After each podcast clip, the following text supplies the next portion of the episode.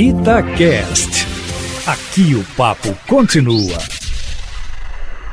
Pois é, Aline, essa afirmação do presidente Bolsonaro à Band News soou também no meio político mais como uma ameaça do que uma advertência, viu?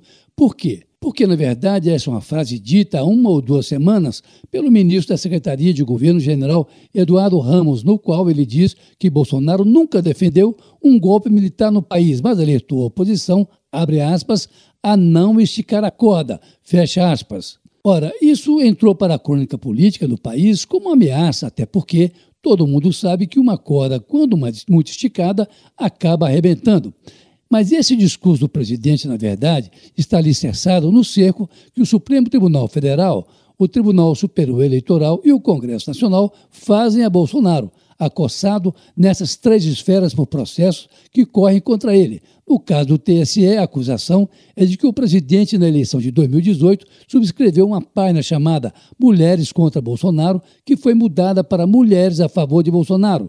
E ele mencionou a suposta alteração, se dizendo agradecido pelo tal apoio que nunca houve. Com isso, a oposição entrou no Tribunal Superior Eleitoral com um pedido de impugnação da chapa Bolsonaro-Mourão. E o julgamento prossegue para o horror do presidente, que considera com isso que o tribunal está esticando a corda.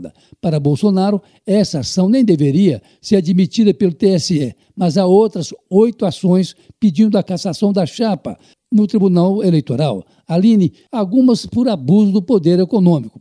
Nessa mesma entrevista, Bolsonaro também reclama da investigação que corre no Supremo Tribunal Federal, conhecido como inquérito das fake news, que apura ameaças a ministros da corte e a disseminação de notícias falsas na internet. O presidente lembrou que tanto o atual Procurador-Geral da República, Augusto Aras, como a anterior Raquel Doge pediram o arquivamento do inquérito. Ocorre que Augusto Aras depois mudou sua posição nesse inquérito Eustáquio, embora ainda não tenha oferecido denúncia. Para Bolsonaro, essa questão é um foco de atrito na relação da presidência com o Supremo e que o STF tem de superar isso.